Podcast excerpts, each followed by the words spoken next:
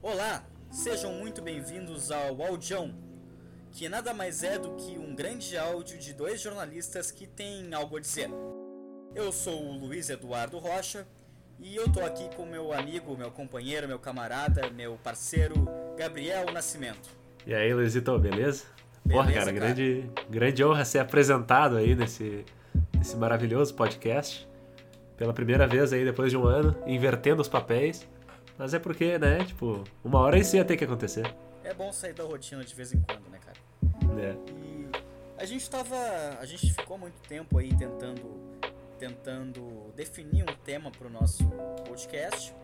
Na verdade, eu, eu já tô bêbado, né? E, e o Gabriel tá me acompanhando na, na biritinha também hoje. A gente tava trocando uma ideia antes. E, e resolvemos. Como a gente falou, como a gente falou no último episódio, né? a- o episódio da celebração a gente fez sóbrio, daí agora voltamos à rotina, Voltamos ao normal. tomando, tomando um negocinho. Inclusive, temos desculpa para qualquer eventual bobagem que venha a ser dita, tá, tá tudo justificado. E então, a gente, retomando o assunto que encerrou o nosso último episódio, onde a gente falava sobre relacionamentos, as relações em, em- em tempos de, de pandemia e as relações voláteis que a gente tem em relação à sexualidade e tal, a gente lembrou, na verdade eu lembrei de um, de um conceito que eu, que eu ouvi falar muito durante a pandemia, que o Gabriel também já tinha ouvido falar quando a gente conversava fora do ar, ele me constatou isso, que é o conceito de foda. Na verdade é F-O-D-A, que tem esse nome aí em português meio sugestivo, mas não tem nada a ver com, com, a, o sentido que damos para foda no geral aqui no Brasil. Ele é o F-O-D-A, que seria o Fear of Dating Again. É isso, né, Gabriel? né? É, Tá. basicamente é o medo da foda, né? Ou quase é um medo isso. da foda, talvez seja isso. É um, talvez um medo de voltar a, a- a sair com alguém, a namorar ou a, a se relacionar com alguém. Porque na verdade o dating em inglês ele tem outro, outro sentido diferente do nosso, né? Porque É. ficar brasileiro é diferente do dating deles, e, que não é bem namorar, mas também não é ficar. Mas enfim, as diferenças culturais. A questão é que é um medo que ele foi que ele foi impulsionado, que ele foi potencializado com a pandemia, porque as pessoas elas estão com certo receio, com certo com certa insegurança de sair e se relacionar umas com as outras, não só por motivos de saúde, mas por certo receio de não ter mais habilidades sociais para saberem lidar com o sexo oposto ou com o mesmo sexo ou enfim, ah, relações afetivas amorosas que não sejam de amizade. Talvez isso se aplique à amizade também, mas esse conceito ele se aplica à, à, à questão mais amorosa, digamos assim. Então é um conceito que a gente lembrou e que vale a pena ser debatido e trazido e que muitas, muitos veículos de, de comunicação vêm abordando esse tema porque é uma coisa muito nova, é uma coisa muito específica dos nossos tempos que é além de, de encontrar ressonância de algo que já vem acontecendo em relação à volatilidade das nossas relações, ela tem uma expressão muito específica a partir da pandemia, né? Que é um, É. é um medo que, que realmente ele vem vem reverberando bastante a partir da pandemia, né? O medo de se relacionar novamente com pessoas depois de um período tão específico e tão conturbado na história da humanidade, que é o isolamento social. É muito doido, cara, porque, tipo, ah, tem, tu falou ah, que isso pode valer para as relações de amizade também. E até acredito que sim, de uma certa maneira. ah, porque eu, eu tava vendo, assim, na- agora mesmo, tava mexendo no celular. E aí apareceu um vídeo de umas gurias fazendo essas dancinhas de TikTok e tal. E aí os caras perguntando nos comentários, ah, quem é a, a guria da dança, qual é o Instagram dela e tal. Tipo assim, as relações já, já vinham sendo nos últimos anos, mas nesse último ano e pouco, aí, esses 18 meses, eu acho, quase, ah, a coisa se tornou muito mais através do digital, né? Então, tipo, eu, eu lembro que quando eu, eu, sei lá, tinha uma época que eu tinha poucos seguidores no meu Instagram e comecei a ter mais a partir do momento que eu comecei a sair para alguns lugares, tipo, ah, viagens a trabalho ou, sei lá, conhecer gente nova. E aí essas pessoas começavam a me seguir, tá ligado? Eu nunca fui um cara de ter pessoas me seguindo, tipo, ah, espontaneamente, porque, nossa, vamos seguir, ver o conteúdo desse cara. Não, eu sou bem na minha, na rede social e tal. Então eu reparei que, meu, nesse último ano e pouco, eu tô com um número praticamente estagnado, porque eu não conheci gente nova nesse último ano e pouco, tá ligado? Tipo assim, eu não, eu não me lembro. No máximo, assim, o pessoal aqui dos podcasts e tal, sabe? Com quem eu interajo de vez em quando. na, até por causa do farol queimado também e tal. Daí talvez isso, mas eu não conheci pessoas novas em lugares novos nesse último ano e pouco. E aí. Duvidem de quem aumentou muitos seguidores durante a pandemia. Sem, sem moralismo, né? Só, só uma piada. É, não, tem, pior que, tipo assim, isso que é muito doido, porque cresceu a necessidade das pessoas interagirem virtualmente, obviamente, né? Uh, tanto na parte afetiva, na parte pessoal, como na parte profissional, né? Tipo, eu que já tô há anos querendo largar o celular, no agora durante a pandemia fiquei mais preso ainda nele, tá ligado? E aí pessoas que trabalham através do celular, sei lá o quê, ou né, das redes do computador. E aí, cara, eu acho muito doido porque assim, nós dois aqui uh, estamos namorando. Desde antes da pandemia, praticamente, né? Tipo, com, uh, estamos nos relacionando com pessoas que nós já conhecíamos antes da pandemia. Mas. Foi meio ambíguo essa tua frase. Eu e o Gabriel uh, poderíamos estar namorando, mas não estamos. É, não, a nossa relação, nossa relação é. relações com outras pessoas, né? Só pra ficar claro. Não, até porque a nossa relação é muito mais profunda do que um namoro poderia é, ser, né? Pode ser, é verdade. não, mas é, é verdade, eu não, não tinha parado pra pensar nisso. Estamos namorando respectivamente com outras pessoas. Uh, e é muito doido porque, tipo, uh, é, tem, tem até uma música, acho que do Hot Oreia, que hoje em dia, né, estão meio que cancelados aí depois de umas merda que o Hot fez. Mas. Depois é, tem. Off, então. É, não é, tem, mas tipo, tem uma, uma das músicas que, que até com o, o Black Alien, participação do Black Alien, mamãe, mamãe, que é que o cara pega e fala, ah, uh, que sorte ou que bom que eu te conheci antes do coronavírus, tá ligado?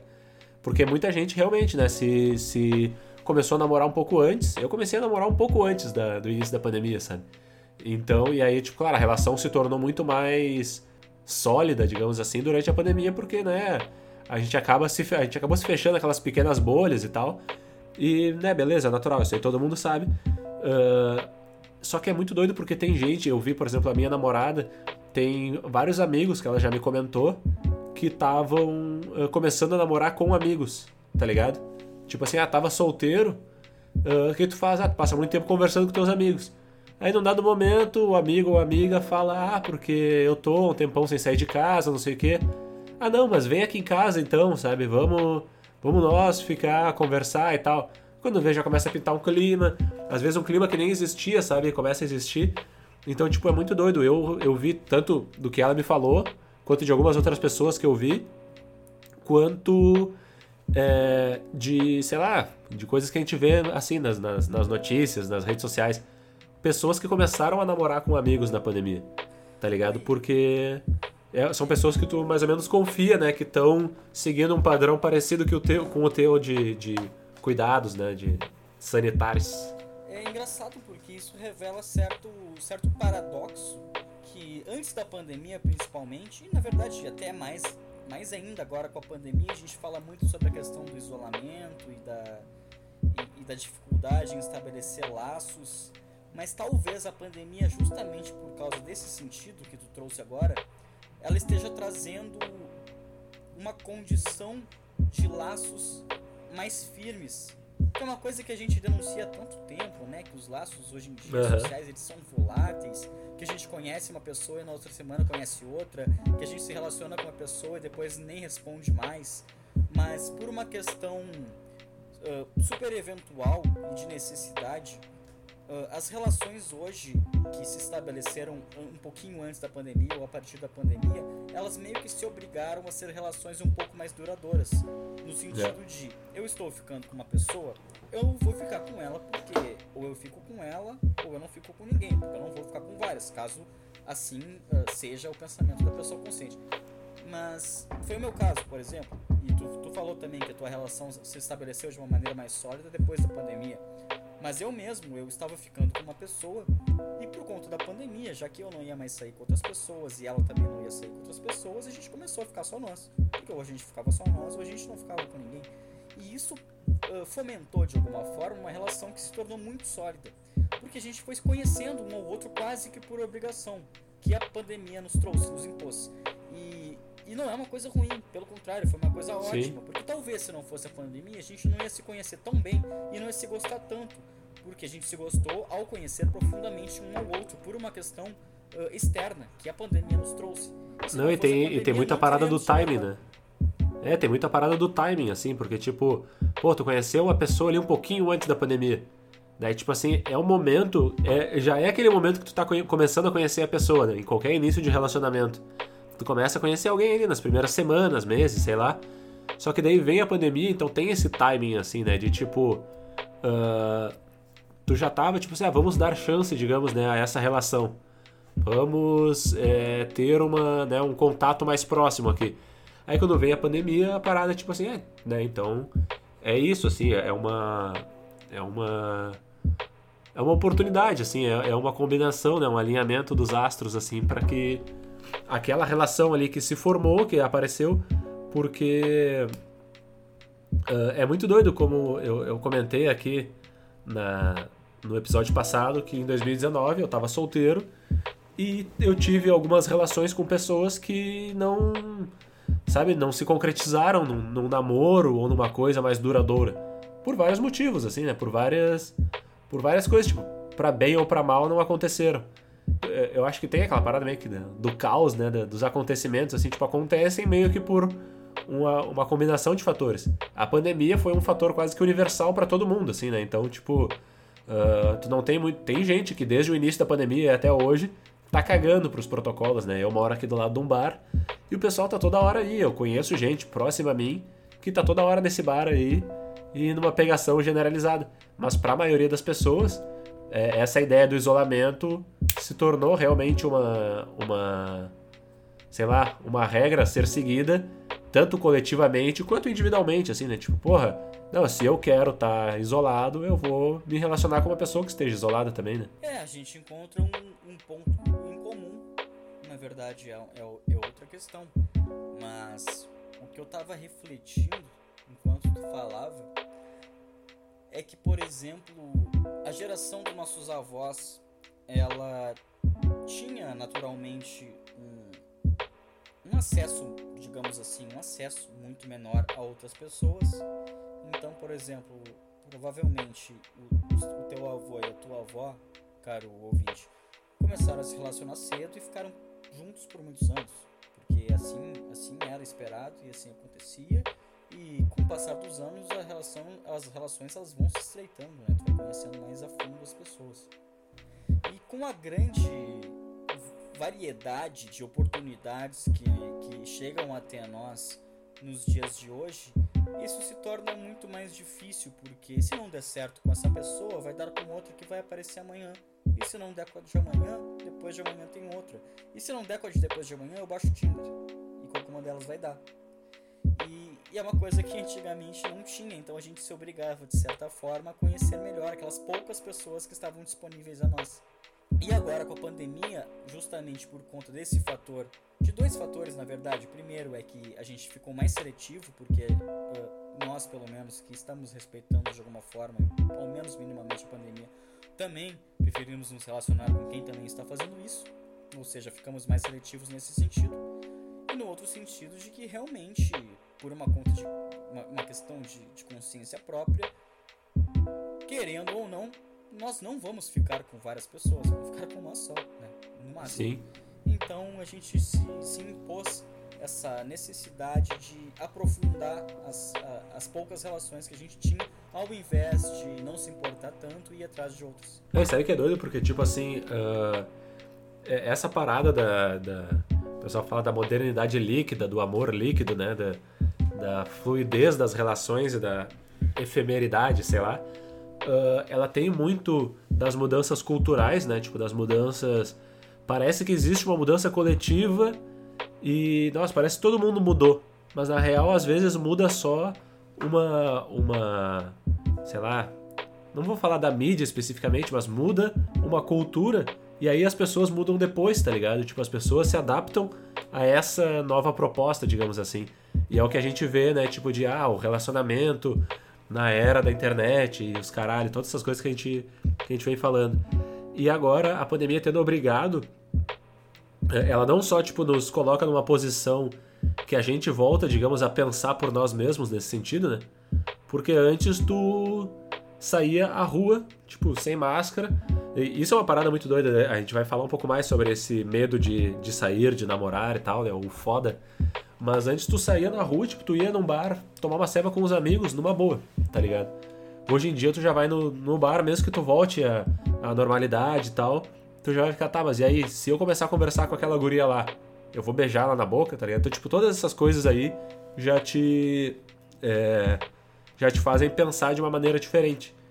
Então, e, e o próprio pensamento coletivo, ele tá mais, digamos, uh, aceitando essa individualidade do cara que quer ser cuidadoso na hora da relação.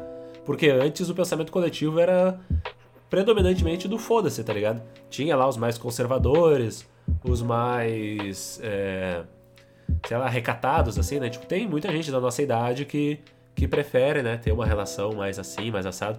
Mas a média, ou pelo menos a imagem que a gente tem da nossa geração e da próxima e da anterior, é de, de gente que tá metendo louco, assim, sabe?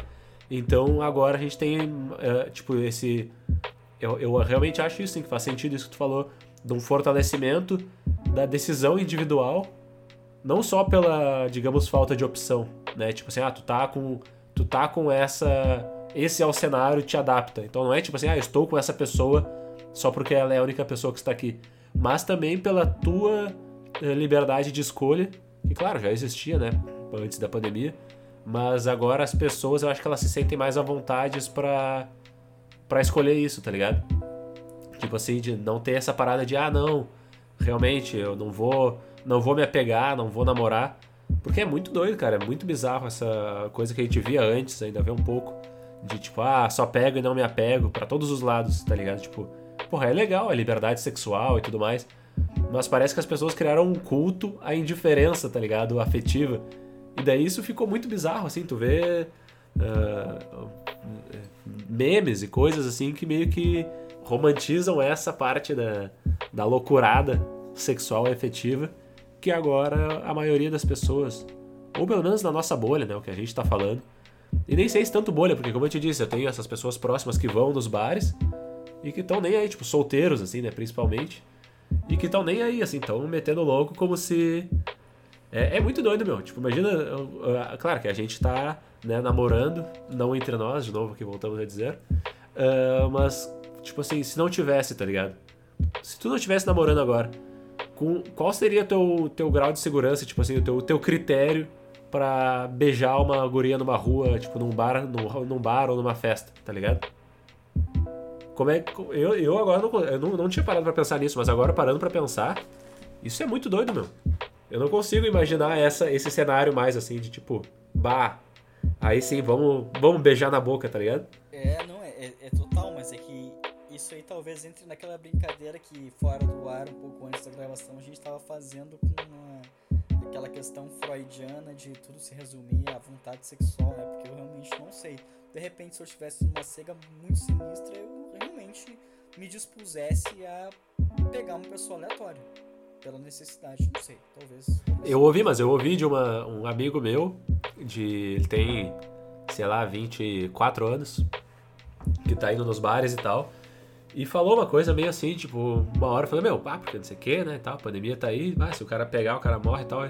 Ah, meu, todo mundo vai morrer, sabe? Tipo, uma coisa meio assim, de tipo, ah, porque, sabe, tá saindo, meu, com gurias que ele conhece na noite e tal, e meteu uma dessas, tipo, ah, todo mundo vai morrer. Eu fiquei pensando, caralho, tipo, porque realmente antes da, da, da, pandemia, tu podia sair com uma guria e ela tá, sei lá, gripada e tu não saber, tá ligado? Então tem também essa parada, sabe? Tem, tem um pouco disso. A questão é, eu, eu, aí agora não falando de relacionamentos e tal, mas de segurança pra, pra circular mesmo na cidade, tipo, pra eu, quando eu vou me sentir à vontade pra tirar a máscara e tudo mais. Tipo, eu vejo alguns infectologistas que falam que a gente vai de máscara até pelo menos a metade do ano que vem, tá ligado? Tipo, maio, junho, assim, a gente ainda vai estar tá de máscara no, no rolê, assim, não tão, tão confiável. Mas para mim, cara, eu, eu, esses dias eu fiz uma pesquisa, eu levo em conta a parada da transmissibilidade, sabe? Quando tiver pouco, pouca transmissão de casos, tipo assim, ah, poucos novos casos por dia, aí tu já pensa assim, tá, agora a gente tá vivendo uma parada de mais normalidade. Se eu pegar esse negócio, eu já tô vacinado e se eu pegar de uma maneira grave, eu vou ter um leito para me tratarem, tá ligado? Eu vou ter mais médicos para me, sabe? Mas é muito doido que agora a gente tem que botar isso na equação também, até da, do, da pegação e da afetividade, assim. Isso é muito doido. Pois é, e, e eu, eu tava pensando, cara, que primeiro que essa, essa preocupação que a gente tem, ela é muito específica, não, não são todos que têm, né? Então, eu não sei se vai chegar em determinado momento. Por exemplo, essa questão da máscara. Hoje em dia já tem gente sem máscara na rua. Sim. Se a nossa, se a, se a necessidade do uso de máscara, ela vai efetivamente ser necessária daqui a muito tempo mesmo, depois do ápice da pandemia, não vai ser seguida por nossos colegas de trabalho, por exemplo. Ah, pois é. E não vai ser seguida por nossos colegas de trabalho e nem por nossos parentes. Não vai ser seguida pelos nossos parentes e nem por quem pega o elevador conosco no cotidiano do prédio. Não vai ser seguido pelos nossos vizinhos, então não vai ser seguido pelas pessoas que convivem conosco e que vão nos ver sem máscara. Então, assim, eu acho que a, a, a precaução com a pandemia, no geral, ela já tá, já tá arrefecendo. É uma coisa que já tá sim. se tornando areia, assim. Então, assim, mesmo que haja necessidade científica e efetiva médica da, da, da, máscara ser uma necessidade por mais algum tempo, eu acho que isso vai ficar tão restrito em grupos, em nichos tão específicos que não vai fazer praticamente diferença. Porque, assim, a pandemia já acabou na cabeça da maioria das pessoas com a vacinação. É, então, não, eu acho muito foda, porque tem essa, essa parada pessoal, tipo, falando muito, né, que, ah, ah não, dá pra, não dá pra ficar essa loucura por, né, pra sempre, uma hora o pessoal vai ter que correr riscos e tudo mais. E eu acho que o lance é, o ponto é exatamente isso, né, o correr riscos. Tipo assim, a gente tá gravando à distância. Mas quando a gente estava gravando presencial, uh, a gente até tipo parou de gravar presencial no momento que a pandemia voltou a crescer. E aí, desde então a gente né, não tá. Agora parece que o Brasil tá na menor média móvel desde maio do ano passado, assim. Então quer dizer, já deu uma melhorada na situação. Eu já tô vacinado com as duas doses. Daqui a pouco tu vai estar tá com a segunda também. Então, tipo, supostamente, a gente sabendo que a gente tá né, encontrando um grupo restrito de pessoas e tal, e não sei o que, a gente pode uh, já se dar ao luxo, digamos, de gravar presencialmente uh, num, num, ambiente arejado e né, espaçoso. Isso daí é, de uma certa maneira, já controlar o risco, né? A questão é essa, tu falou, por exemplo, do elevador. Meu, pro cara entrar num elevador com uma ou duas pessoas desconhecidas, uh, sem máscara, isso daí é um risco que tu não vai estar tá controlando, porque são pessoas desconhecidas num ambiente pequeno e pouco arejado. Ou nada arejado, né? Então a parada é muito essa, assim, tipo. Qual é o risco que tu tá disposto a correr, tá ligado? E o lance do relacionamento, tipo, as pessoas têm o, o medo de namorar de novo, ele já existia, né? De sair de novo e tal. Ele já existia antes da pandemia, tipo. Uma pessoa que fica num relacionamento por muito tempo, quando ela termina, ela se sente meio deslocada socialmente, assim, tipo, bah, Imagina, o cara tava sete anos namorando. Meu, sete anos atrás, uh, acho que recente tinha sido inventado o Tinder, tá ligado? Então, digamos que o cara esteja há 10 anos namorando, ele já não, sabe, não existia Tinder quando ele começou a namorar. Então, tipo assim, essa dinâmica de relações já era diferente. Ou seja, 10 anos namorando. Meu, o cara começou a namorar, ele tinha 20, hoje em dia ele tem 30. Ele já não vai mais buscar relações da mesma maneira que ele buscava aos 20 anos se ele continuar fazendo isso é porque talvez ele não tenha amadurecido tanto, sabe? Então, tipo, mas já tem uma mudança, assim. Então, essa, esse medo ele já existia antes da pandemia. A questão é que agora o medo também leva em conta esse cálculo de risco. E, meu, tem aquela parada tipo a agorafobia, né? Ou agorofobia, sei lá, que é o medo de, de estar na rua. Muita gente tem isso é, por. Agorafobia. Agorafobia, né? Muita gente tem, tem isso. Multidões, por... não seja um medo de é, de multidões, assim, tipo, é, de estar na rua num, num lugar que esteja muito craudiado, assim, né? Uma multidão e tal. Uh, as pessoas já tinham isso antes da pandemia, algumas, né? Por, sei lá, por vários traumas ou por vários motivos. Agora as pessoas vão ter por pelo fato de estar, tipo assim, porra, as imagens de aglomerações, elas criaram na cabeça da gente uma, uma ideia assim, tipo, caralho, aquilo ali é um antro de, de coronavírus, né? Então, tipo assim, porra, pra gente voltar aí num samba de rua, pra gente voltar num negócio assim, isso daí já é uma parada que vai pegar muita gente. E talvez até nós mesmos, assim, de uma certa maneira.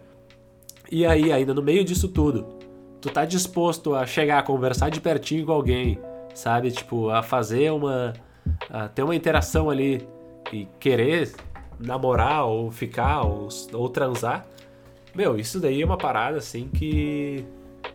Ah, é muito doido. E até a gente tava vendo, né, antes de começar a gravar aqui, que os, os, os aplicativos também já estão mudando a forma, essa forma de incentivar a, as interações, né? Tipo, isso, isso que a gente falou de da pessoa escolher uma, uma maneira mais mais segura e mais holística de se relacionar, né? Tipo assim, ah, eu não quero só agora eu não vou só ficar com alguém, porque eu tô me cuidando, eu não quero tipo só sair com o maluco que foi no barzinho ontem, sendo que eu tô em casa há 15 meses. Então, né, a pessoa já pensa Parece assim, que o... agora tem um filtro que é tipo vacinado, vacinado uma dose e vacinado duas doses. No, no Tinder? No, não sei se é do Tinder ou se as pessoas fazem fora do Tinder e upam lá, mas eu ouvi falar que, tipo, é um. Pode crer. É o novo filtro de cachorro. Sabe aquele filtrinho de cachorro? Aham. Bem no começo do Snapchat, aquele Sim, sim. É, eu vi uma matéria da Vice que era uh, o filtro do, do, vacinado é o novo filtro de cachorro, ou seja, a nova mania, a nova moda. Pô, isso aí é importante. Não, e é, e tem tipo assim, eu, eu, essa matéria que. Não era essa da Vice, uma outra que eu vi ali, falava que agora o Tinder tem opção de tu, tu colocar ali, assim, além dos. Além, tipo, eu, eu, a última vez que eu usei o Tinder, tu colocava teu nome, tua idade e uma descrição. Né? Tipo assim, teu, teu gênero e. Tu botava né, no filtro teu gênero de interesse e tal. E uma descrição tua, falando de ti. Agora tu seleciona já outras coisas que favorecem a busca, tipo, ah, gosto de animais, tenho pets, gosto de viajar, de fazer trilha e tal. E aí a pessoa que vai Lá no filtro, antes também tu colocava. Tu quer uma pessoa do gênero masculino ou feminino e tu quer uma pessoa de idade tal a tal, numa distância tanto a tanto. Agora parece que tu pesquisa também isso. Pessoas que têm pets, pessoas que gostam de viajar, não sei quais são as categorias. Talvez tenha já também do vacinado, né, na própria categoria, sei lá. Mas isso daí o cara vai ter que comprovar pro Tinder, né? Seria interessante também, né? É possível. Com as carteiras digitais. E aí tu já tá pesquisando, tu não pesquisa só assim, tipo, nossa, uh, estou procurando uma guria de, de 25 anos num raio de, de 15 quilômetros, tá ligado? Não.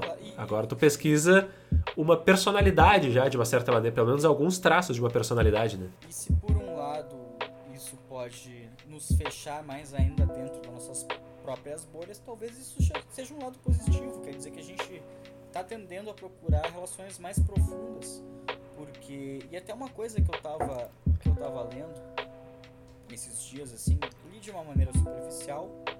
Esse é o ponto um, né? Um, li de uma maneira superficial. Dois, sou homem. Mas a questão é que eu tava lendo uma questão uma, um debate sobre a libertação sexual feminina dos anos 60, 70, da revolução sexual e tal, de de autoras que defendiam na época o quão importante seria a, a, a, a, libertação do corpo da mulher, o uso de roupas curtas e a libertação sexual, a possibilidade dela transar com tantas pessoas que quisesse, tal, aquela coisa toda. Mas naquela época já tinha alguns setores do feminismo que, que diziam que esse tipo de, de atitude, de nova atitude, só traria novos novos privilégios ao homem, porque quem Sim. se privilegiaria com o corpo da mulher sendo exposto seria o homem. Quem se privilegiaria com a mulher transando com um milhão de caras seria o homem que ia transar com ela. E ela, na verdade, ia estar sendo sujeita a uma dominação patriarcal que já existiria e que seguiria existindo, do homem cagando para ela, tratando ela como um pedaço de carne, como sempre ocorreu e, voltou, e, e continuou ocorrendo. Ou seja, o cara vai transar com a mulher, vai transar com a outra, vai transar com a outra, afinal isso não é machismo, afinal isso é uma questão que a mulher tem o direito de fazer e não é um problema. E o, homem vai objetificar o corpo dela, afinal isso também não é um problema. Já que o corpo é dela, ela faz o que ela quiser com esse, com esse corpo. Então, quer dizer, o homem passou a explorar o corpo da mulher e a sexualidade da mulher sem carregar o fardo disso ser um problema porque as próprias feministas uh, liberais da época estariam defendendo a, a, a, libertação do corpo e a libertação sexual e ela dá para quem ela quiser, sendo que essa relação sexual provavelmente para a mulher não vai ser prazerosa, não vai ser boa. Quer dizer, o homem vai continuar tratando ela como lixo. então ela vai estar tá dando para um monte de homem escroto. Essa é questão. Vai, vai dar para quem quiser? Sim, vai dar para quem quiser, ou seja, um monte de merda, um monte de cara escroto, tratando ela que nem um pedaço de carne. Uh, lógico que é, uma, é um reducionismo de certa forma, pode ser. E a própria libertação sexual, ela está partindo de certa, nessa interpretação, de certa heteronormatividade, quer dizer, não estão pressupondo que a mulher vai se libertar sexualmente para outras mulheres. Sim. Mas é uma, é uma crítica que existia na época e que faz sentido, que na verdade encontra alguma ressonância nos dias de hoje, porque a gente percebe muita frustração sexual de ambos os lados e, e, e que as mulheres que são claro, estou falando como homem, então eu não sei, não estou falando de vivência, estou falando de comentários, que é uma coisa que eu comentei no último episódio, mas estou falando do comentário alheio de outras mulheres, né? não, é algo, não, é algo, que eu vivi e não é algo que eu senti sem comentários. Né? Não é uma coisa que eu, que eu senti por conta própria, mas é uma coisa que eu ouvi falar. Sim. Né? Que, que, que, eu, que eu, enfim, me, me senti tocado de alguma forma, de que essa libertação sexual, ela, ela talvez tenha sido mais benéfica para o homem né, que tem todo aquele aspecto dominador, de transar com as mulheres à vontade, não sei o que, do que para a mulher de fato, porque ela continua sendo dominada, ela continua vivendo sob um regime patriarcal, continua sendo, enfim, subjugada. E, e essa libertação ela serviu uh, de alguma forma para legitimar a exploração, legitimar a capa de revista que explora o corpo da mulher, legitimar a indústria da pornografia, que agora é, é a partir dessa perspectiva, seria errado a gente julgar a pornografia, a gente dizer que a pornografia é errado. Mas. Porque afinal a mulher é o corpo dela, ela faz o que ela quiser. Mas é, será que é, é, é positivo uh, para a emancipação feminina que o corpo da mulher seja usado para a pornografia, para o prazer masculino? Provavelmente não. Né? E claro, de novo, ponderando, sou homem, não, não, não sei do que eu estou falando, eu estou falando a partir de perspectivas de outras mulheres mas é um debate que me veio, que ocorreu agora enquanto a gente conversava, que eu acho que é legal a gente trazer. Sim. Ah, meu, essa parada da pornografia é um, é um teto bem, bem profundo, assim. De volta e meia eu, eu vejo alguma leitura curta, rápida, assim, na, nas redes sociais sobre e paro pra ler, né? E aí, tipo, porra, vem umas problemáticas, assim, na parada que a gente nunca para pra pensar. A gente, tipo, de uma maneira superficial, entende que, ah, né, a, a mulher tá sendo subjugada, os diretores, na maioria são homens, a parada assim, assado, sabe? Tipo, mas, meu, tem, tem alguns temas aí que talvez a gente possa até trazer num, num próximo episódio, assim, com um pouco mais de, de, de profundidade, sabe? para falar sobre, porque é um assunto bem, bem massa, assim, né? Tipo, de, de abordar, na verdade, né? Mas isso daí tudo que tu tava falando me lembrou, tipo assim, no episódio passado a gente falou da do Arthur Petrina, e aí eu, porra, depois que a gente terminou de gravar, eu comentei com a minha namorada, né? Porra, sabe, lembra que eu te contei aquela história assim, assado? E ela, ah, sim. Falei, pois é, o Luiz me falou hoje que o cara esse é o Arthur Petri. Ela, ah, não acredito, não sei o quê. Daí ela, não, e o pior é que ele ficou famosinho na internet quando ele reagiu a um vídeo da, da Dora Figueiredo. Sabe a Dora Figueiredo, uma influencer na internet aí e tal? Não sei quem é. É uma guria que foi. Uh, o relacionamento dela acabou e era um relacionamento abusivo e tal, e daí ela fez um vídeo falando sobre o relacionamento, o fim do relacionamento abusivo dela, sabe? E ela já era, né, tipo, uma influencer conhecida e tal, e começou a falar sobre isso, e tipo assim, ela ela tinha engordado durante o relacionamento ou depois, sei lá, e ela sofreu uh, nas mãos desse namorado. E o Arthur Petri fez um vídeo reagindo a esse a esse vídeo dela e aí isso ganhou notoriedade porque ele falava umas paradas bem escrotas, assim, sabe? Mas é aquela coisa. Aí ele mesmo se orgulha de dizer, é, porque não sei o quê, porque esses homens aí, principalmente esses caras aí da esquerda, não sei o quê. Ele não fala exatamente da esquerda, mas que vem cheio de dedos e tal para falar. Eu falo as paradas mesmo, sabe? Meio aquela coisa do o cara que fala mesmo, né? Tipo, uh, como se isso fosse algo espontâneo. Mas é muito doido que as pessoas não param para pensar que o cara que fala mesmo ele é muito, ele é muito mais pensado do que um cara que, uh, sabe, ele articula um pouco melhor a sua forma de se colocar. Porque o cara, o cara que fala o que pensa, entre aspas, né, esse o falastrão e tal, ele na verdade ele é um personagem dele mesmo, assim, ele é um personagem que pensa, nossa, isso aí eu vou. É uma parada muito mais arquitetada do que o próprio falastrão acredita, talvez. Mas ele se orgulhando, assim, ah, porque eu falo o que eu penso, porque não sei o quê, eu não tenho essa frescura pra, pra falar uma coisa para te conquistar, não sei o que lá. Daí ele disse assim: é, o pior tipo de homem é esse, que vai dizer que gosta é, que gosta de ti, que, que gosta do teu corpo, que te respeita, que não sei o que. Sabe, tipo, ele meio que distorceu umas ideias como se o cara. Porque tem, a gente realmente sabe que tem uns caras, e eu conheço, uh, amigos meus inclusive, que usam esse discurso o feminista, né, uh, em seu favor. Que tipo assim, o cara ele não é lá todo Uh, ele não é o. Eu não sei quem seria o, perfil ideal, ainda mais hoje em dia com vários símbolos e ícones cada vez mais sendo derrubados. Mas sabe, tipo, ah, aquele cara, o, o romântico, feminista, sensível, sabe? A gente sabe que normalmente esse perfil, assim, do cara mais sensível, acaba sendo um filho da puta em algum aspecto. Mas também isso não, não nos dá a, a liberdade de dizer seria uma falsa simetria, seria um, um um achismo absurdo dizer que, na verdade, então, o ideal é o cara que trata a mulher igual lixo, tá ligado? O cara que é um filho da puta que, que não tá preocupado. Não, tipo, a gente. Porra, responsabilidade afetiva é uma parada. Uh, e, e próprio, meu, tipo, sei lá. Caráter, tá ligado? É uma parada que vai muito além de qualquer desses pequenos rótulos que a gente se acostumou a ver. Mas aí o Arthur Petri ele meio que fala uma coisa assim, é, porque esse cara que fala que gosta de ti, que vem com esse papinho, é o pior tipo. E fala, é, porque não sei quem, sabe, meteu esse papo. Aí eu fiquei pensando nisso, né, meu, porque esse cara, ele. A gente comentou um pouco de uma certa maneira, assim, esse perfil, ele tem. Ele se relaciona também com, com mulheres ou com homens, ou enfim. Ele se relaciona afetivamente. E acaba tendo as suas as suas conquistas, né? Afetivas, amorosas e tal. Tem um vídeo que viralizou um tempo atrás do filho 04 do Bolsonaro com uma namorada lá e a namorada dançando pra ele e tal. E a guria, tipo, é uma guria bonita, tá ligado? E ela meio que, tipo, claro, no vídeo, né? Ela parece estar feliz com ele. Tipo, no vídeo ela parece estar é, quase que cortejando o cara, elogiando ele, não sei o que, tem uma, umas legendinhas e tal. Eu fiquei pensando, meu, é muito improvável que um filho do Bolsonaro, que já demonstrou ter uma mentalidade parecida com a do pai, realmente trate uma mulher com uh, o devido respeito, tá ligado? Ele vai ter vários pensamentos, tipo, ultrapassados, por mais que esteja um guri novo, de 20 e poucos anos. Vai ser, vai ser um babaca em vários níveis. Como a gente não tá se isentando de ser, sabe? De já ter sido e de eventualmente ser. Mas esse que é o lance, assim, tipo, a gente.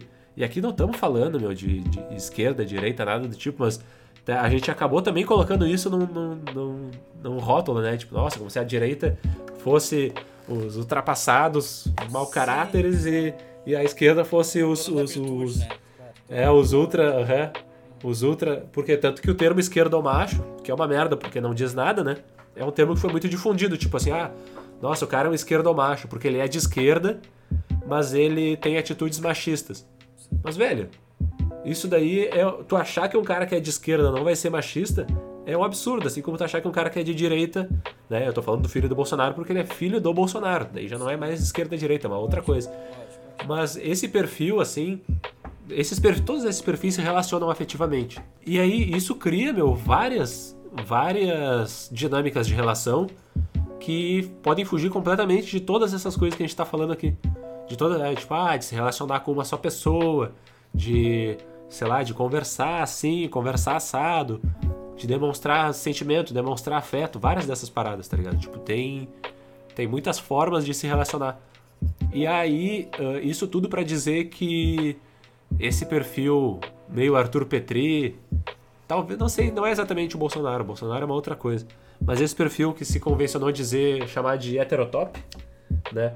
Eu, eu tinha falado ali antes da, desse, dessa coisa mais holística agora do Tinder, né? De colocar traços de personalidade uh, das pessoas, né? Que tu tá buscando para te ajudar na busca já e no filtro.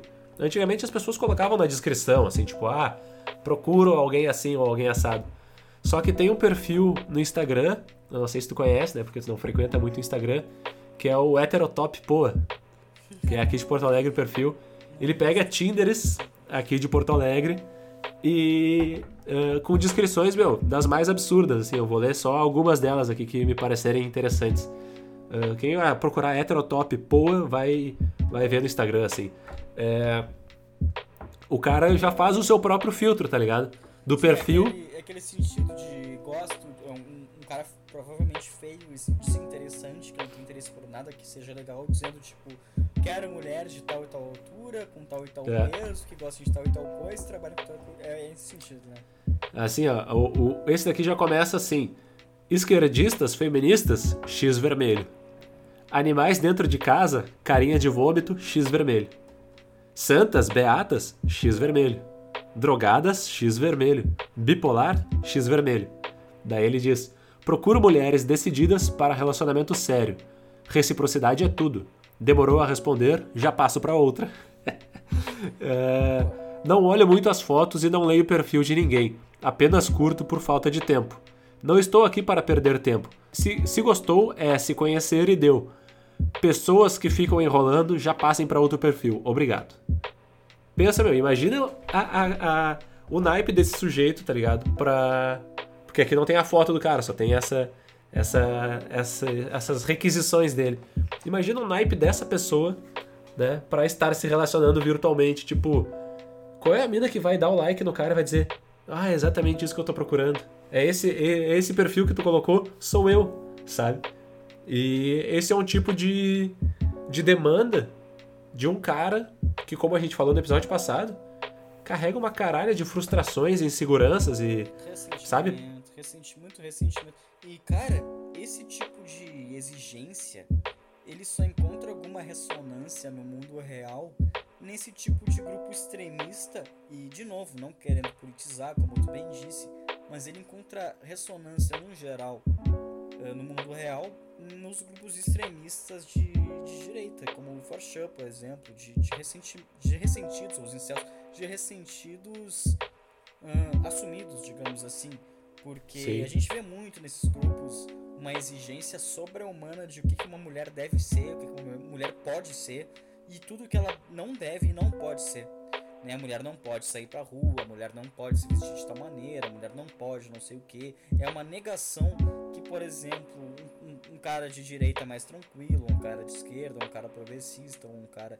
Enfim, ele não se importa com esse tipo de coisa. E ele provavelmente é um cara menos ressentido com as mulheres, até porque, como a gente já comentou em outras maneiras, de outras, em outras oportunidades, e como uh, muitos pesquisadores já apontaram, essa galera super extremista, desses fóruns de extrema-direita, são ressentidos sexualmente, tal. São, na verdade, eles são uh, assumidamente incels, né, e tal.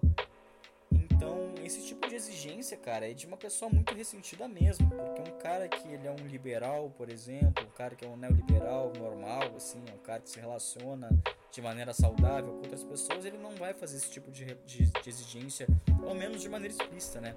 Claro que o Sim. cara pode ter aquela coisa, ah, mulheres magras, ah, mulheres de tal altura, ah, não sei o que, mas ele não vai escrever isso na porra do perfil dele. Porque o orgulho em ser seletivo dessa maneira, ele é uma. Ele é uma ele é um reflexo, ele é uma ilustração, um desenho, uh, de, de uma, uma, tentativa de deixar explícito que, que aquele cara não tá com outras mulheres porque ele não quer. Eu acho que é alguma coisa nesse sentido.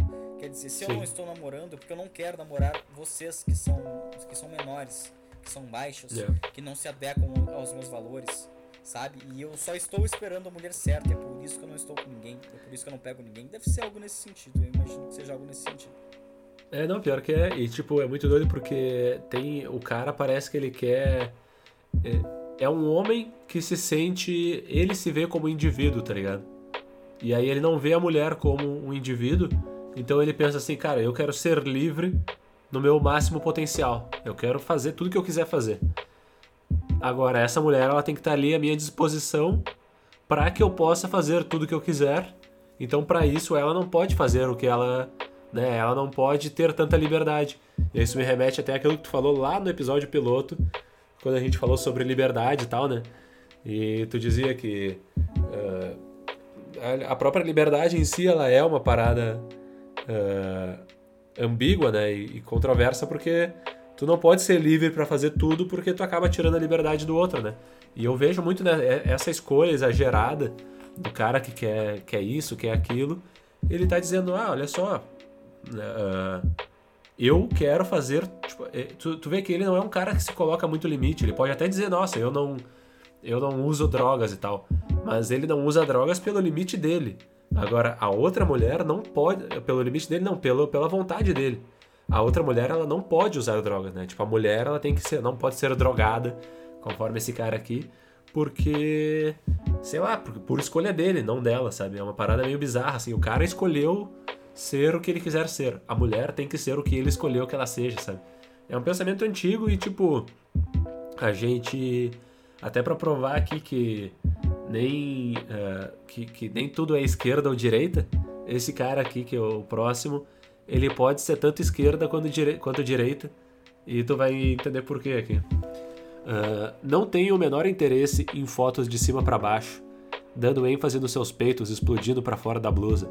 Sem contar aquelas em que a necessidade de empinar a, de empinar a bunda prevalece, que quase quebra a coluna.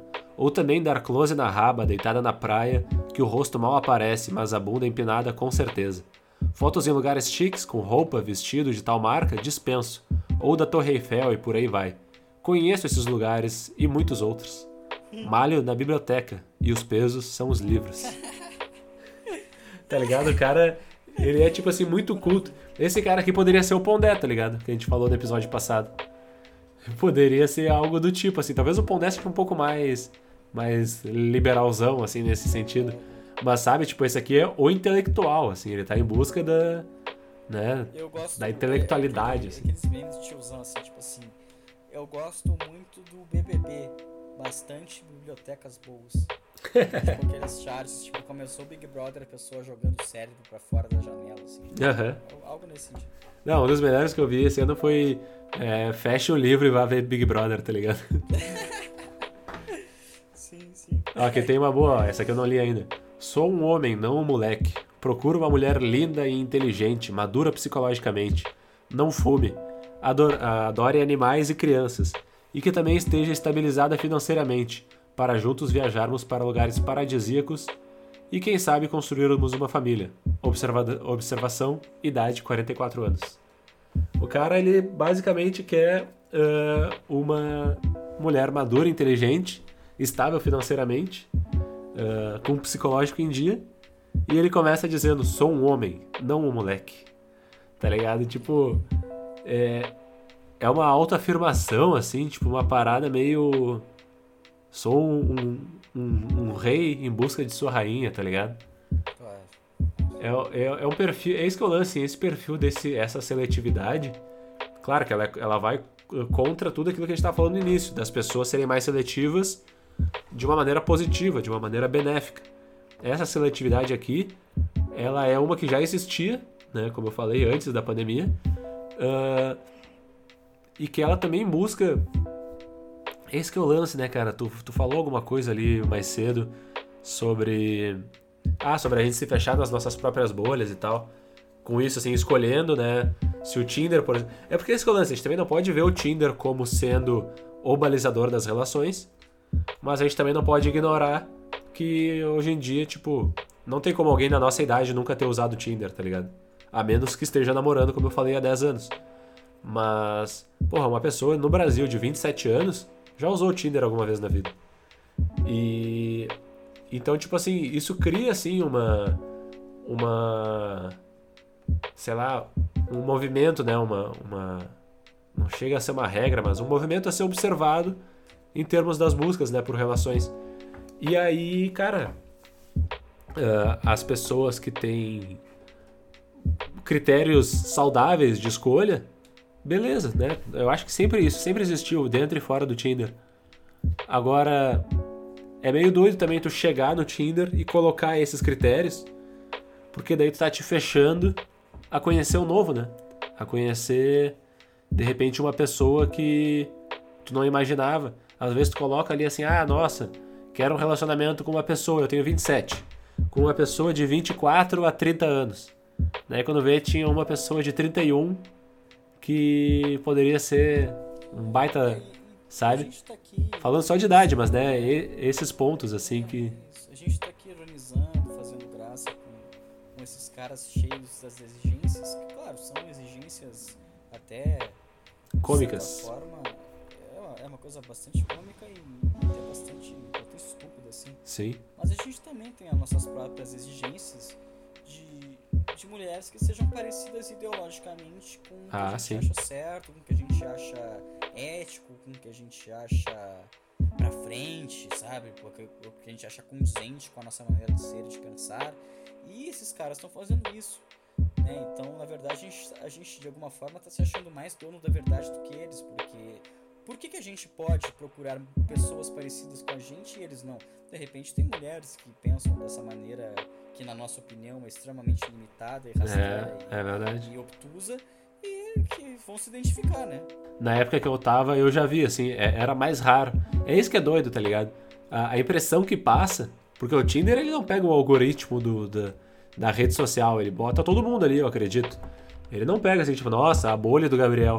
Ah, mas a impressão que passa é que as mulheres no Tinder são mais progressistas do que as. do que os homens, tipo, porque, né, as mulheres mais conservadoras ou recatadas não estão no Tinder.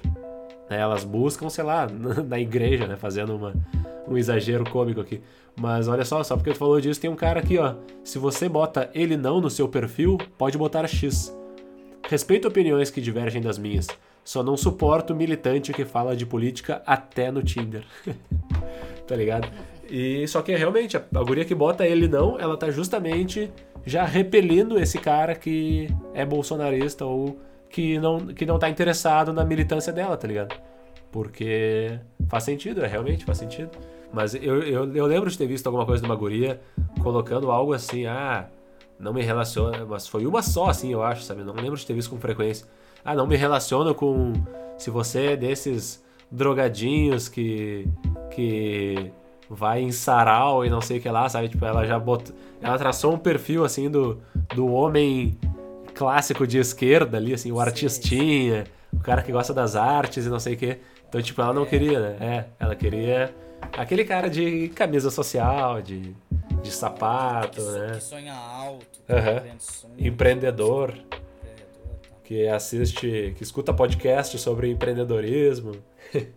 É, isso é muito doido, né, cara? Isso realmente faz as pessoas. É que esse que é o teto, né? Essa é uma pergunta boa, então, pra, até pra encaminhar pro final aí. Tu te relacionaria com uma mulher bolsonarista?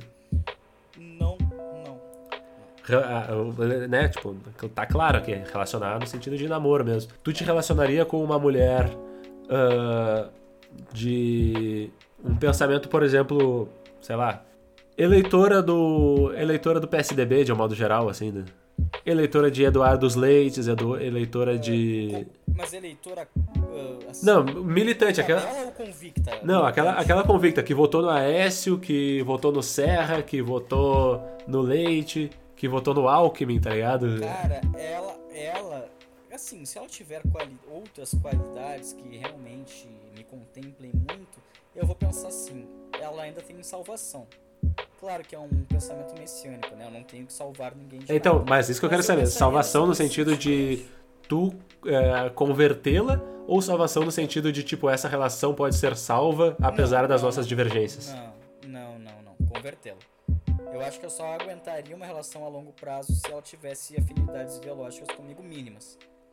Porque ser eleitor de, de Amoedo é uma coisa que fere os meus princípios éticos mais básicos, né? Ah, pois é. Mais básicos, porque o Partido Novo é Bolsonaro. O PSDB sempre foi golpista, sempre foi racista, sempre foi machista, sempre foi, enfim, sempre bateu em professor, sempre parcelou o salário. Então É. esse tipo de coisa não, não, não me contempla eticamente na, na, na minha maneira de ver o mundo, então eu não conseguiria. Mas assim, se eu visse que é, uma, é, é um tipo de posi- posição que talvez seja ingênua, que tem a possibilidade de mostrar, pegar na mão, olha só como é que é, não é assim tal. Eu acho que sim. Se eu visse que não tem mais sa- saída, eu ia pra outro. Quer dizer, também sem, sem me achar superior nem nada, mas pra mim não dá. Pra mim não dá. É, eu eu penso parecido contigo, assim, realmente, tipo, pra ter. E não é nem que eu não. Ah, sabe?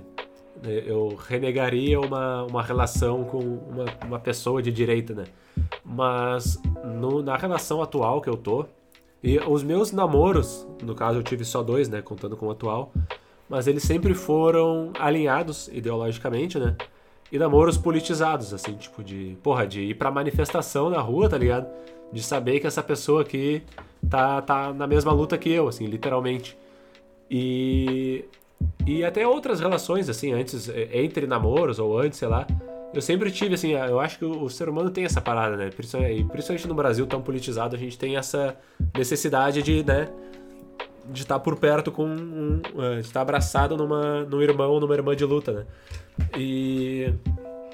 Só que o meu namoro atual, ele. Eu até falo pra, pra Yashin, minha namorada, uh, que ela meio que me estragou para outras, digamos assim.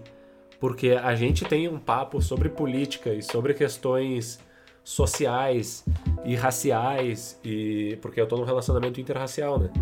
E é, é, a gente tem papos assim sobre coisas tão sérias e tão importantes para mim e para ela, assim, e coisas que eram importantes para ela e se tornaram para mim, assim, tipo, que eu já tinha talvez algum conhecimento, né, e aquilo ali foi ainda mais inserido na minha vida, que hoje em dia eu não consigo imaginar, tipo assim, num, num futuro uh, uh, hipotético em que a gente não esteja mais junto, uma pessoa, tipo, eu não consigo, sabe, tipo, eu não, não me contentaria com menos, no, no sentido de, de consciência política uh, de consciência social, assim, sabe?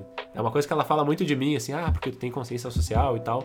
Então a gente vê um no outro essa parada de tipo, cara, essa pessoa aqui, ela tá na busca, tá ligado? Ela tá, ela tá querendo um mundo parecido com o mundo que eu quero. É. E isso daí é muito doido, meu. Tipo, depois, depois disso, como é que tu vai pensar, não é realmente, tipo, não, eu vou ceder aqui. Isso não acho que não faz nem bem pra saúde mental, na real, parando pra pensar. Não, isso se algumas poucas outras coisas que, que eu vejo, por exemplo, que são tão caras a mim quanto a questão política e ideológica, que é a questão da, da apreciação da arte, por exemplo. Ah, eu verdade. não conseguiria hoje me relacionar com uma pessoa que não gosta de música, não gosta de filme, não gosta de série, não gosta de ler, não gosta... Quer dizer, não, não que seja, tenha que ser necessariamente uma pessoa assídua em todos esses assuntos, uma expert, uma pessoa super culta em relação a todas Nossa, também valorizar, né? Valorizar, entender a importância, sabe? Gostar de, de, de fruir a arte de alguma maneira, entender quão legal e importante é a música e tal. Porque são coisas caras a mim, são as coisas que me constituem, que me fazem, de certa forma, diferente, ou se não diferente, que, que, que são mais importantes para mim mesmo, né? Sabe, quando eu vou dormir é essas coisas que eu penso.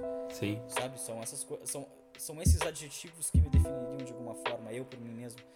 E então a pessoa tem que ter essas coisas. E talvez para uma pessoa que não seja tão politizada, não importe. Para uma pessoa que não gosta de música, não importe. Para uma pessoa que não gosta de cinema, foda-se. Mas são as coisas que especificamente me constituem.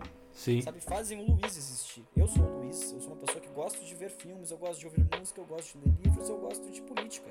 Eu sou uma pessoa de política, eu me importo com a, com a questão social. Então a minha namorada, ela ela vai ter que ser assim, sabe? Não por uma questão impositiva de que ela vai ser uma pessoa melhor, na minha opinião, do que as outras. Não é isso, mas é só uma pessoa que me contempla, porque são essas as coisas que me contemplam. Mas tu vê que eu acho que a gente pode estar falando de, de uma bolha, tipo, no caso, nós dois, talvez, e outras pessoas aí. Tu não tem a impressão de que quando tu for colocar isso num perfil de Tinder, por exemplo, tu não vai dizer procuro uma mulher que goste uh, de. que seja de esquerda e defenda as pautas sociais e que goste de secos e molhados e que entenda sobre não sei o quê. Tu não vai colocar isso, né? Tipo, estou procurando essa pessoa. Mas tu vai te colocar como sendo essa pessoa e aí tu vai despertar o interesse, né? Tu vê como é diferente essa, como é diferente essa seleção. A, a, a seleção nesse, nesse sentido ela faz pela apresentação e não pela imposição, né? De uma, uma demanda, claro. assim. Não, claro. E não precisa, né, cara? A gente já vê o brilho do dólar na primeira hora, no primeiro momento. Que... É real pessoa tem, tem esses interesses em comum. Né? Vai, isso é foda. Ou fica aqui então, eu deixo um beijo pra minha namorada Yashni e deixo a oportunidade também pra tu, pra tu mandar uma mensagem de amor aí pra tu. Também, obviamente, vou mandar um beijo pra minha ex-namorada Júlia, que pode estar escutando e que também é uma grande amiga e parceira em relação a todas essas coisas e que foi muito importante na minha constituição como sujeito e continuará sendo. Ah, isso é doido, né, meu? É, é a é a posição. É a, é a parte. É essa parte assim da, da, do companheirismo de luta, né? Tu saber que. Ah, isso daí vale mais do que. Puta, muita coisa aí, mas. Também já vira papo para um outro episódio mais além. Que a gente já estourou o nosso tempo aqui, né? Mas na verdade quem tá conduzindo a conversa hoje é tu, então é tu que manda. Cara, é, como eu estou mandando, eu vou fazer o seguinte. Eu vou abrir o nosso famigerado tópico da dica cultural, mas nessa posição de chefe, de mandatário, de, de poderoso da, da, da vez, eu vou te impor a primeira dica, já que eu não pensei em nenhuma até agora. Então, enquanto tu fala, eu penso. Vamos lá, Gabriel, dica cultural de hoje. Cara, eu tenho visto muito nos últimos tempos aí vídeos de stand-up comedy é, né, no YouTube, principalmente. Eu vi alguma coisa na Netflix também. Uh, poderia indicar vários aí, porque eu vejo muito aquela coisa que é quase como cortes, assim, né? Vídeos curtos de 3, 5, 10 minutos. Uh, mas o que eu vou indicar hoje aqui, assim, como prioridade é um que eu vi, acho que tem uns dois dias. Eu acho que eu vi na. É, uns dois dias antes dessa gravação aqui. Não interessa eu dizer o dia da semana, porque o ouvinte vai estar escutando quando quiser. Mas é o especial de comédia do Rodrigo Marques. O nome é O Problema é Meu. Tem na Netflix, na, aliás, tem no YouTube. Deve ter, eu acho, talvez na Netflix, agora até não sei, mas acho que não. Mas tem no YouTube, uma hora e doze. Uh, meu, é o cara em cima do palco, né? Stand-up comedy clássico, assim, com microfone e vai, assim. Eu já né, conhecia ele de alguns vídeos no, no YouTube. Ele faz aquele A Culpa é do Cabral com outros caras no, no Comedy Central Brasil. E aí, meu, esses dias eu tava de bobeira no celular e apareceu um vídeo dele no Instagram, daqueles assim, tipo, que vem um em cima do outro e tal. E eu comecei a ver, cara, e eu fiquei impressionado. Vou até te mandar depois o vídeo, porque é ele falando aquela coisa de interação com a plateia, sabe? E o cara mandou muito bem, assim, porque depois eu vi uma entrevista dele até no podcast do Rafinha Bastos, que também é uma boa indicação, o mais que oito minutos. Mas ele falando que ele escreve os textos dele deixando um espaço para interação com o público, sabe? Tipo, ah, naquele meio do, do caminho ali, ele vai, vai estar aberto ao que vai acontecer com o público. E aí, meu, o cara interage de uma maneira muito boa, meu. Ele, tipo assim, ele faz piadas que parecem ser escritas de tão boas. Uh, numa, sabe, numa sagacidade ali. E claro que muitos comediantes fazem isso, mas muitos também eles nem ousam interagir com a plateia porque eles sabem que pode ser tipo o calcanhar de Aquiles da apresentação, sabe? Pode derrubar o clima e tal. E o cara manda bem, assim, é bem tri, esse especial de comédia é bem engraçado. E, meu, vejam stand-up comedy, assim, porque é sempre bom, é uma, é uma risada sempre com. Ou o cara conta história, ou o cara faz crítica social, ou o cara só fala besteira, tá ligado? E de um jeito ou de outro é sempre um troço uh, legal, assim, para passar o tempo e. E, e dizem, né, meu, que quanto mais risadas tu dá num dia, daquelas de gargalhar, mais o teu, teu corpo fica saudável, o teu cérebro libera aquelas paradas tudo ali, faz bem. rir antes de dormir te deixa mais? olha aí. Caso não se importe com a saúde, tu provavelmente se importas com a beleza. Então, olha aí, bah. Então veja um stand-upzinho antes de dormir. Isso aí. A minha, a minha dica, tu já ouviu aquele, já viu na verdade aquele filme, aquele documentário muito além do Cidadão Kane, Gabriel? Meu, eu não vi nem o filme Cidadão Kane. Mas era justamente disso que eu ia falar. Eu tava só introduzindo o filme Cidadão Kane, porque o Muito Além do Cidadão Kane, ele é um documentário bem famoso no Brasil sobre a Rede Globo, né? Como a Rede Globo apoiou a ditadura militar e especialmente como a Rede Globo manipulou a, a, os debates da eleição de 89 para favorecer o Collor em detrimento do Lula. Uhum. Uh, por que que tem esse nome? Porque se refere ao Roberto Marinho, né? Um, um, um mafioso, um gangster da da comunicação nacional, exagerando, claro. Um oligarca. Um oligarca. No mínimo, um oligarca. E o Cidadão Kane se trata de um, de um oligarca uh, da comunicação americana, claro, fictício, que, que é bastante interessante. É um filme de 1941 que eu vi essa semana, que envelheceu maravilhosamente bem, envelheceu que nem vinho. Com que narrativa gostosa, atuações maravilhosas, áudio bom, fotografia linda. Um filme que parece ter feito, sido feito ontem, assim, só que é de 41. E acompanhar muito fácil, assim.